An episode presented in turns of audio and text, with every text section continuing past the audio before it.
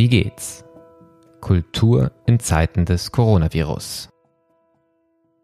Ein Podcast, der einen Blick wirft hinter die Türen der Museen, Theater, Kreativ-Startups in Zeiten des Coronavirus. Mein Name ist Martin Zierold und ich bin Gastgeber dieses Podcasts, den das Institut für Kultur und Medienmanagement KMM an der Hochschule für Musik und Theater Hamburg produziert. Wie geht's? lautet der Titel dieses Podcasts. Wir interessieren uns dafür, wie es den Menschen in der Kulturlandschaft in Zeiten von Corona geht. Wie geht's heißt auch, wie funktioniert es? Was wird ausprobiert? Was bewährt sich? Worüber wird nachgedacht? Und was lernen wir gerade? Wir haben sehr früh in diesem Podcast auch auf die Kreativwirtschaft geschaut.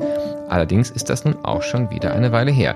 Daher möchten wir heute einmal mehr den Blick auf dieses große Feld richten, das gleichermaßen wirtschaftlich wie kulturell für unsere Gesellschaft so wichtig ist. Bernd Fesel ist dafür zu Gast, der uns zugleich helfen wird, eine internationale Perspektive einzunehmen, denn er ist insbesondere auf einer europäischen Ebene in diesem Themenfeld aktiv. Wie geht es der Kreativwirtschaft außerhalb von Deutschland?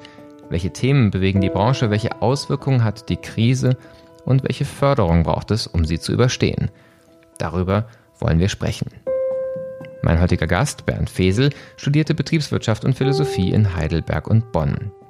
Seit 1990 im Kunstmarkt tätig, wurde er 1997 Geschäftsführer des Deutschen und später des Europäischen Galerienverbands.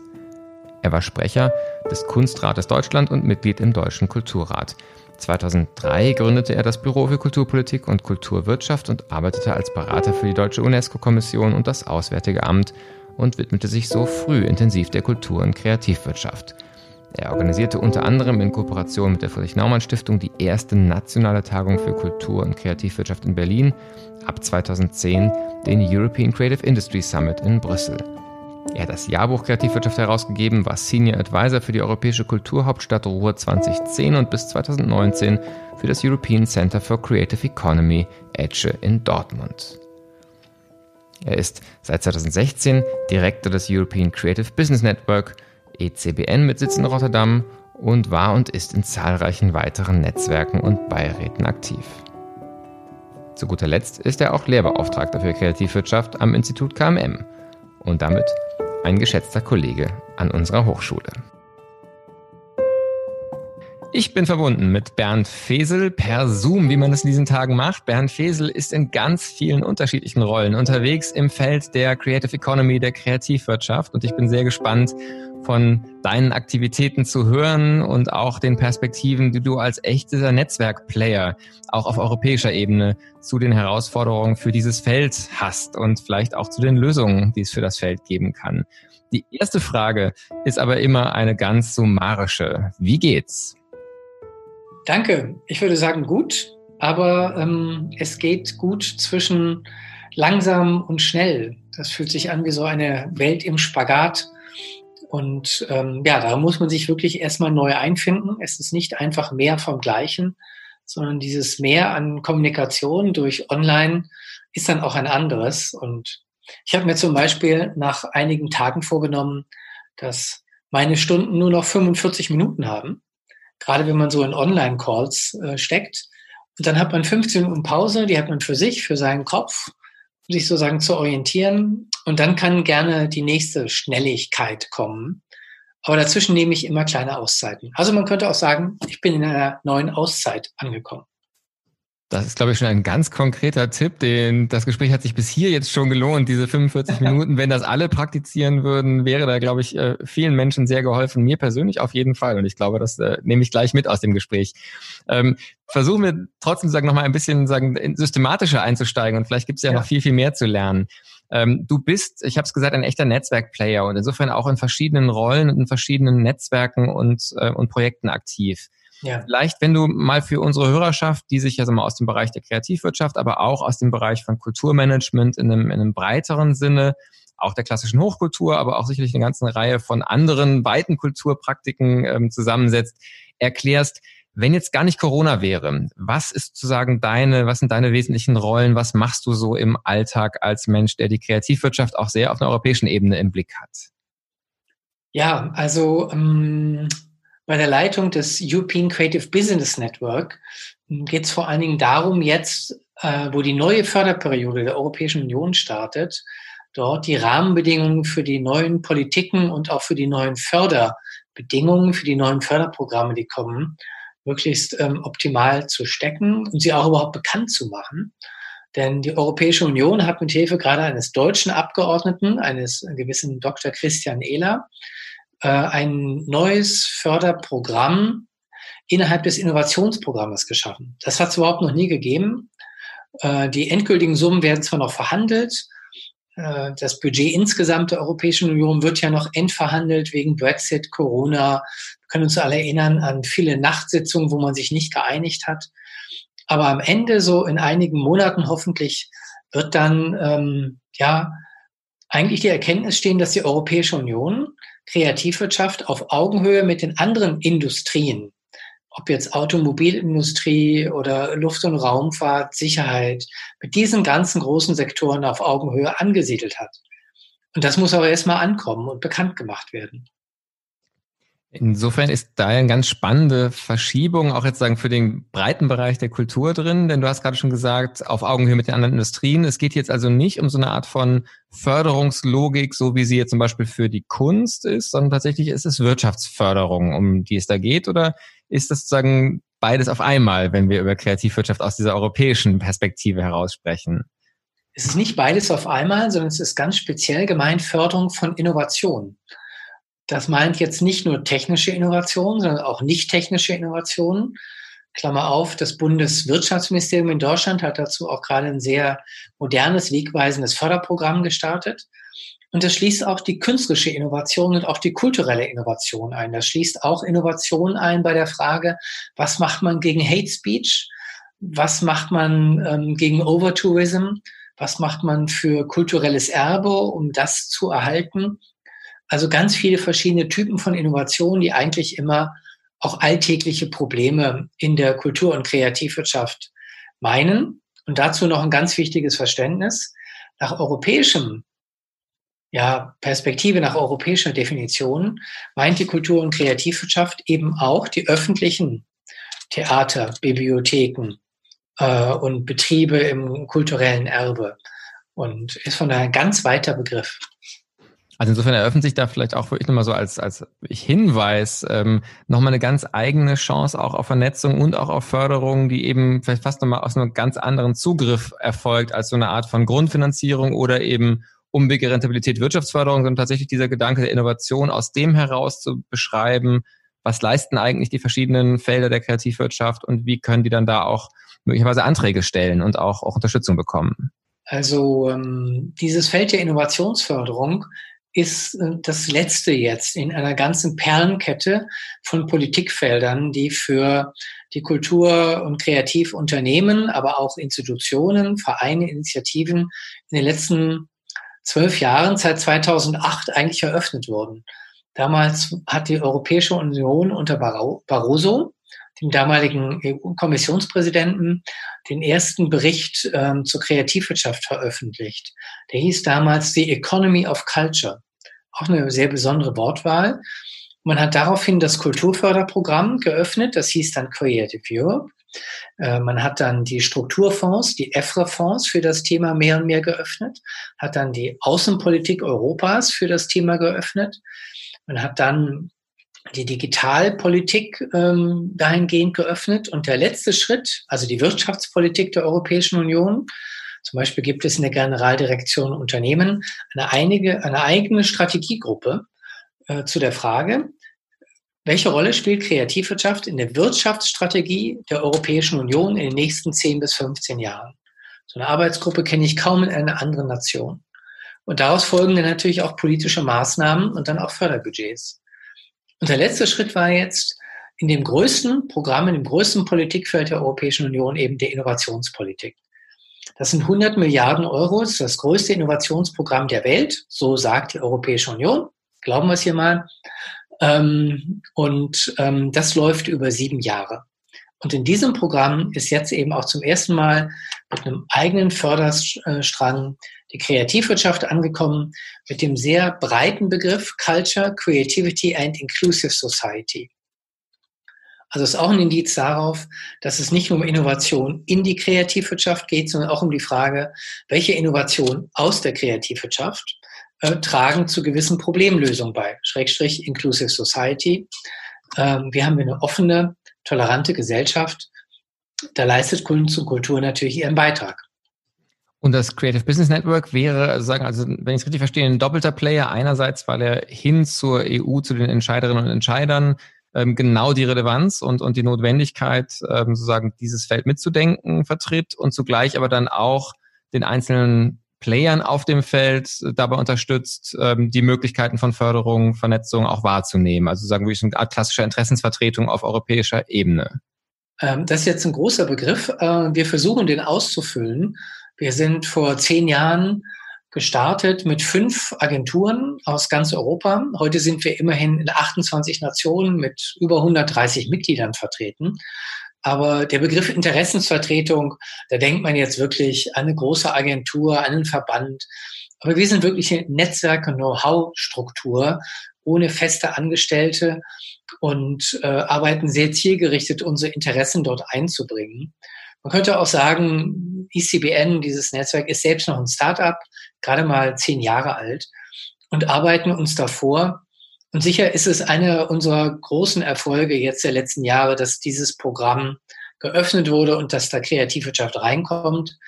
Aber wir sind da ähm, sozusagen eine Hebamme von vielen. Da haben viele 20, 30 Organisationen mitgewirkt, damit das möglich wurde. Dann führt das jetzt aber ganz schön auch schon mal hin zu der Frage, so was, was heißt jetzt Corona, sowohl für das Feld, aber vielleicht bevor wir auf das große Feld gucken, vielleicht auch gerade nochmal auf das Thema Europa weiter gucken, ganz kurz erstmal auf eure Arbeit. Du hast gesagt, eigentlich seid ihr selber ein Start-up, ähm, aber ein Start-up, das ja ähm, dezentral über verschiedene Länder auch, äh, auch arbeitet. Wie funktioniert für euch jetzt in Zeiten von Corona die Zusammenarbeit und ähm, was hat sich für euch verändert durch diese neue Situation?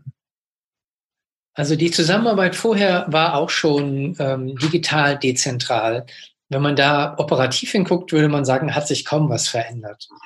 Aber ähm, unsere Partner in den 28 Nationen, die sind natürlich in einer ganz neuen Welt aufgewacht, ähm, weil eben so wie hier in Deutschland auch ähm, einfach der Live-Sektor geschlossen war, äh, die Büchereien, die ähm, Verlage und überall Umsätze, Auftrittsmöglichkeiten, die Wertschöpfungskette, ja, die Existenzgrundlage für viele einfach weggebrochen ist. Und ähm, das heißt auch konkret, wenn wir jetzt mit Partnern im Ausland sprechen, dann spricht man auch erstmal über dieses ganz schwierige Umfeld und zum Teil sind das sehr persönliche Gespräche, gerade mit Kollegen in Italien und Spanien, die wirklich in ihrem persönlichen Umfeld Tote zu beklagen haben und da nicht nur einen.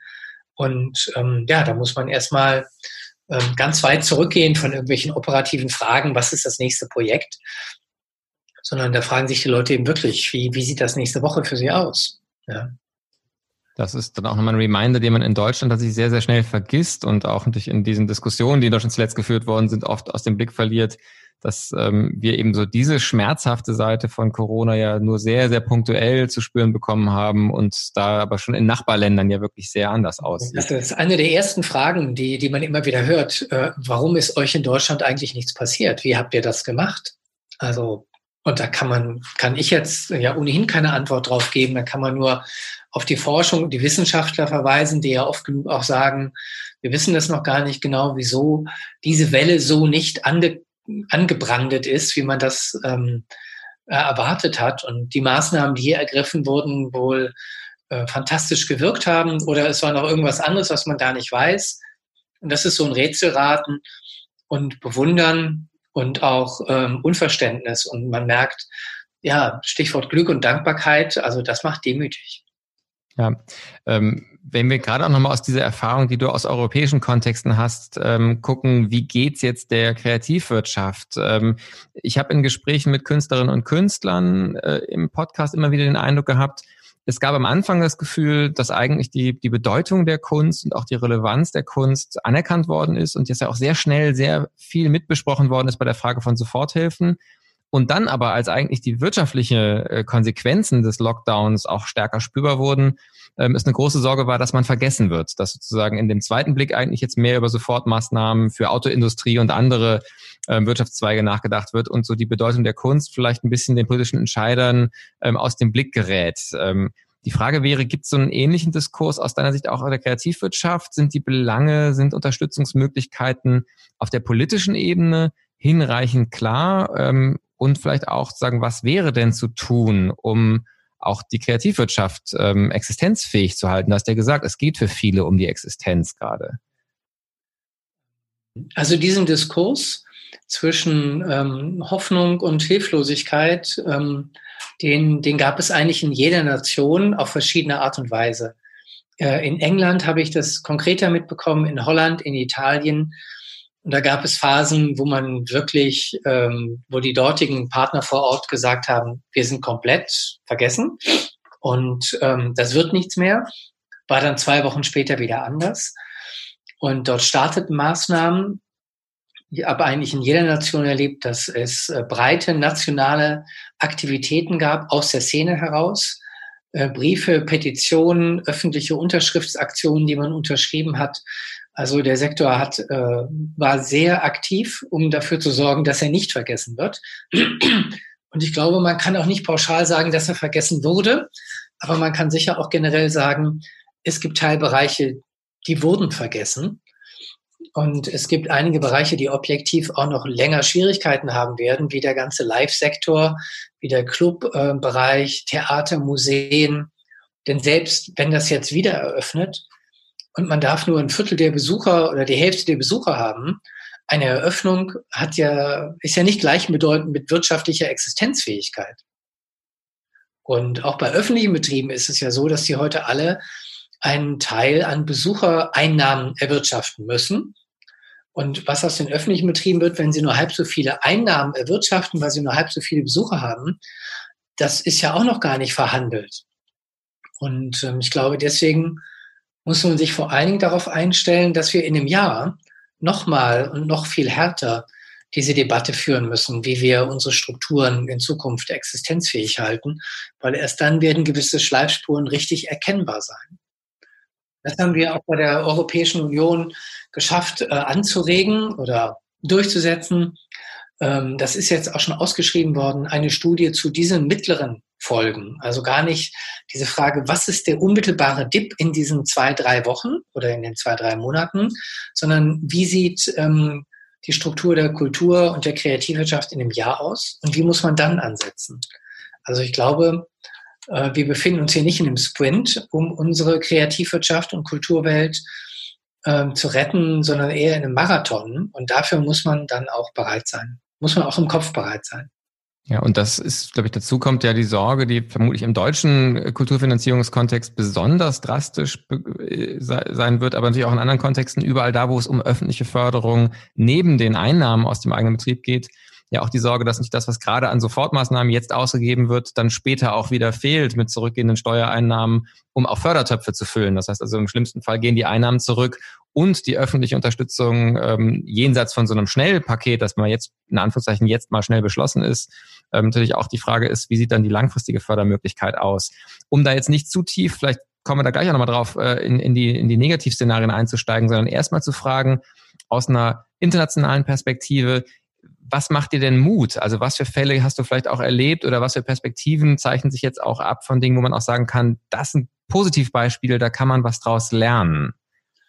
Also Mut macht mir eigentlich, dass ähm, die Kulturszene und die Kreativwirtschaftsszene es dann doch schafft, Politik zu bewegen, auch wenn sie am Anfang äh, vielleicht den Eindruck hatten, sie wurden vergessen. Äh, ich sage bewusst den Eindruck hatten, weil ich habe jetzt noch keinen Kulturpolitiker und auch keinen Wirtschaftspolitiker getroffen, der sagt, also die Kreativwirtschaft, das können wir mal vergessen. Äh, wenn da was vergessen wurde, dann wirklich unter der Flut der Arbeit, die jetzt zu machen war. Ähm, es gibt eigentlich nirgendwo das Phänomen, dass man Kultur jetzt gering schätzt und das deswegen bewusst klein hält.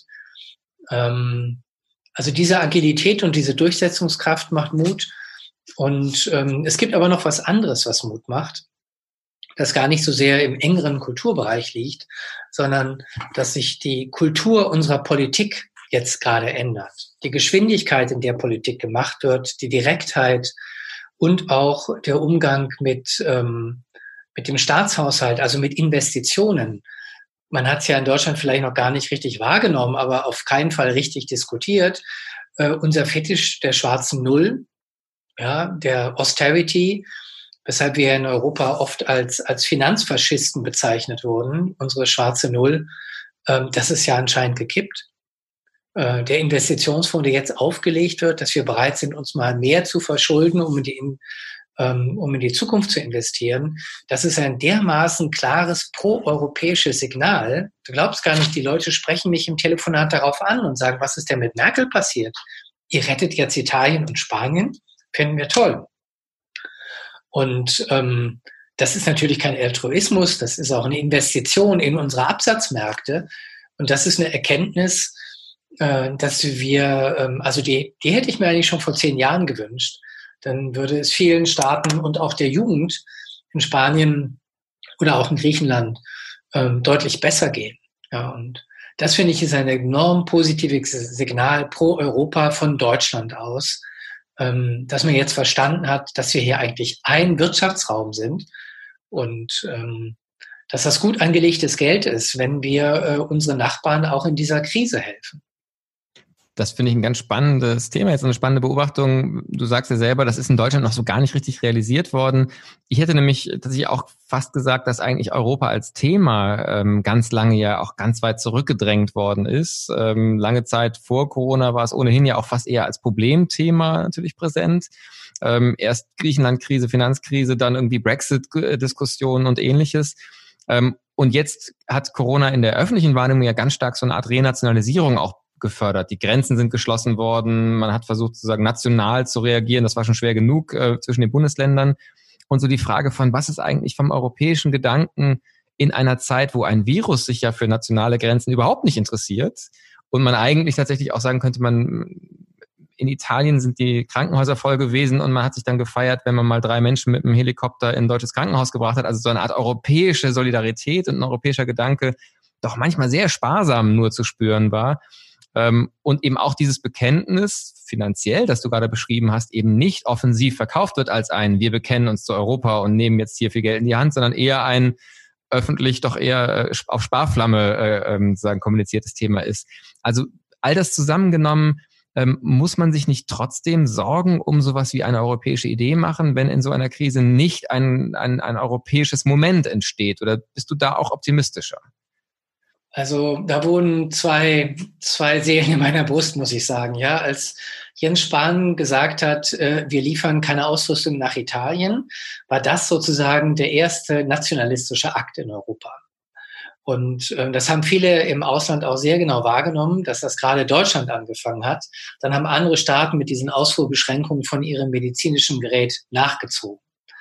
Ähm, das äh, wurde im Ausland so wahrgenommen ich will jetzt nicht sagen, dass das die absolute Wahrheit ist. Dafür bin ich jetzt zu wenig politischer Reporter. Aber das ist so in den Köpfen angekommen. Ähm, auf der anderen Seite hat man doch aus der persönlichen Ebene jetzt wahrgenommen, eigentlich bei allen, in allen Branchen, dass man gemerkt hat, was man am Reisen, an Freiheit, an der Offenheit der Grenzen, an dem Open Sky Agreement, an der Möglichkeit, preiswert zu fliegen, was man daran hatte, dass das Teil der persönlichen Identität und auch der persönlichen Freiheit war und dass das nur durch Europa geht. Und das hat mir dann wieder sehr viel Mut gemacht, weil wir warten doch alle, das ist jetzt sozusagen der, der banale Effekt, ja, dass wir endlich wieder in Urlaub fahren können. Dahinter steht wirklich diese Sehnsucht, ähm, frei ähm, Grenzen überschreiten zu können. Und ähm, ich glaube, deswegen ist dieser persönliche Gedanke an Europa stärker denn je. Wenn man nochmal so ein bisschen in die Zukunft schaut, und das führt uns auch schon fast so zum, zum, zur Zielgeraden dieses Gesprächs für den Moment, ähm, und wir mal mit diesem optimistischen Teil deiner zwei Seelen in der Brust in die Zukunft schauen, was müsste denn passieren? Was könnte passieren? Was sozusagen die Potenziale, die du jetzt gerade so an ähm, auch, auch siehst und, und erhoffst, für eine europäische Entwicklung von Innovation und in der Kreativwirtschaft zu, zu bestärken? Und was wären die Chancen, wo könnte man in drei, vier, fünf Jahren stehen? Was, was ist so ein Positivszenario, auf das du hinarbeiten würdest? Also ähm, jetzt mal den positiven Bernd ausgepackt. Ähm, eigentlich sind die äh, Pfeiler dafür alle gebaut worden. ähm, in den letzten Jahren mit dem Investitionsprogramm, mit dem Innovationsprogramm, ähm, was im Horizon Europe Programm ist, äh, diesen neuen Förderstrang Culture, Creativity and Inclusive Society. Damit das aber richtig funktioniert ähm, und auch abgerufen wird, ist das Wichtigste eigentlich, dass die Verwaltung dieser Fördermittel auf die Beantragung der Fördermittel endlich mal angepasst wird an die Zielgruppe. Ja, dass man da nicht mehr äh, Tage und Wochen und Spezialistentum und Agenturen braucht, um einen Förderantrag zu schreiben, sondern ich überspitze das mal, so wie die Steuererklärung auf den Bierdeckel gehen müsste, äh, müsste eigentlich auch so ein Förderantrag auf zwei Seiten gehen und müsste in zwei Tagen fertig sein. Damit nicht die üblich ewig gleichen Verdächtigen, die das schon seit Jahrzehnten machen, dort die Gelder abrufen. Denn Innovation entsteht dort, äh, wo sich auch neue äh, Akteure ähm, hineinbewegen und neue Allianzen und neue frische Ideen auftauchen. Und das ähm, wäre wirklich wichtig. Das ist aber zugleich auch das Schwierigste. Wir wissen, Verwaltung innovativer und offener zu machen, das ist das dickste Brett überhaupt. Und die Verwaltung von Fördermitteln ähm, zu vereinfachen, ist das aller, allerdickste Brett, was ich ähm, dort kenne. Aber zur Ehrenrettung, zur positiven Seite, das hat die Politik selbst erkannt. Das hat das Europäische Parlament erkannt, das hat auch die deutsche Ratspräsidentschaft erkannt. Und wenn man sieht, was jetzt im Koalitionsausschuss beschlossen wurde, gerade als Aufbruch und Konjunkturpaket sind dort auch solche Zeichen drin, dass man Sachen ähm, vereinfachen will in der Verwaltung von Fördermitteln und Innovationen. Also auch da Thumbs up. Also nochmal auch ein ganz äh, leidenschaftliches Plädoyer für so eine Art Kulturpolitik der Digitalität und der Agilität, die da auch einfach nochmal andere Möglichkeiten eröffnet. Und ich finde auch gerade den Gedanken, eben Anträge, ohne schon 100 Anträge gestellt zu haben, zu ermöglichen, auch als ein Instrument selbst, das Innovation wahrscheinlicher macht, ist, glaube ich, ein sehr plausibler und zugleich, wie du gesagt hast, ein dickes Brett, das durchzusetzen, aber sicher ein wichtiger Gedanke. Ähm, wir haben begonnen mit diesem sehr schönen ähm, Bild von dir, wo du gesagt hast, jede Stunde hat für dich jetzt aktuell 45 Minuten und dann folgen 15 Minuten in denen du eine Pause machst für deinen Kopf, für, für dich zum zur Ruhe kommen. Ähm, und das ist eigentlich schön, um anzuknüpfen für die letzte Frage, die ich immer im Podcast stelle, nämlich die Frage, wo findest du gerade Inspiration? Vielleicht sind es ja diese 15 Minuten, die so Inseln der Inspiration sind. Vielleicht kannst du darüber hinaus aber auch noch was teilen, sei es ein Lektüre-Tipp, ähm, eine Website, ähm, aber auch Musik oder auch einfach Spaziergänge, die du machst. Also die Frage ist wirklich, was ist so deine Praxis, um zur Ruhe zu kommen und zugleich eben vielleicht aber auch in diesem Rauschen, in diesem hohen Takt ähm, eben auch wieder eine Langsamkeit und, und neue Gedanken, neue Ideen zu finden. Ja, ähm, also dann äh, zwei ganz verschiedene Inspirationsquellen. Das eine in den letzten Tagen ähm, war online beim ZKM in Karlsruhe ähm, eine Ausstellung, also online, digital, Stream, Critical Zones ähm, sehr inspirierend zu der neuen Frage, wie wir sozusagen unsere Erde anders denken müssen nach Corona, inspiriert durch die künstlerische Sicht. Ähm, und Inspiration, das wäre das erste, ZKM, Critical Zones. Und das zweite ist das, was ich Zauncafé nenne. Ich treffe mich hier mit meinen Nachbarn, jeder hat die Tasse Kaffee und wir stehen auf unseren Zäunen mit zwei Meter Abstand und reden und äh, genießen die Auszeit. Wunderbar, also ein digitaler und ein ganz physisch analoger äh, Kontakt und Inspirationsort. Bernd, ich sage ganz herzlichen Dank für deine Zeit. Das war ein spannendes Gespräch, ein spannender Einblick in die Stimmungslage europäisch und auch in ähm, wir haben uns beide bemüht, optimistische Perspektiven für dieses Feld. Ähm, ich würde mich sehr freuen, ein Gedanke ist, so ein Revisited-Gespräch zu führen, in ein paar Monaten zu schauen, wo ist die Reise hingegangen, was hat sich bewahrheitet, wo muss man vielleicht noch weiter arbeiten, dass es eine gute Richtung nimmt. Und sage für heute aber ganz herzlichen Dank für den ja, Austausch. Ich danke fürs Gespräch. Bye bye. Das war die 44. Folge des Podcasts Wie geht's? Kultur in Zeiten des Coronavirus. Links zum Gespräch gibt es wie immer auf unserer Website www.wiegehts-kultur.de. Wir melden uns Ende der Woche wieder mit einem Blick auf ein weiteres Feld der Kreativwirtschaft, die Medien. Mit Manuel Hartung, Ressortleiter Wissen bei der Wochenzeitschrift Die Zeit, spreche ich über die Auswirkungen von Corona für die Medienwelt, aber auch für die Hochschul- und Bildungslandschaft, über die er jede Woche berichtet. Ich freue mich auf die nächsten Gespräche. Bis bald. Passen Sie gut auf sich auf.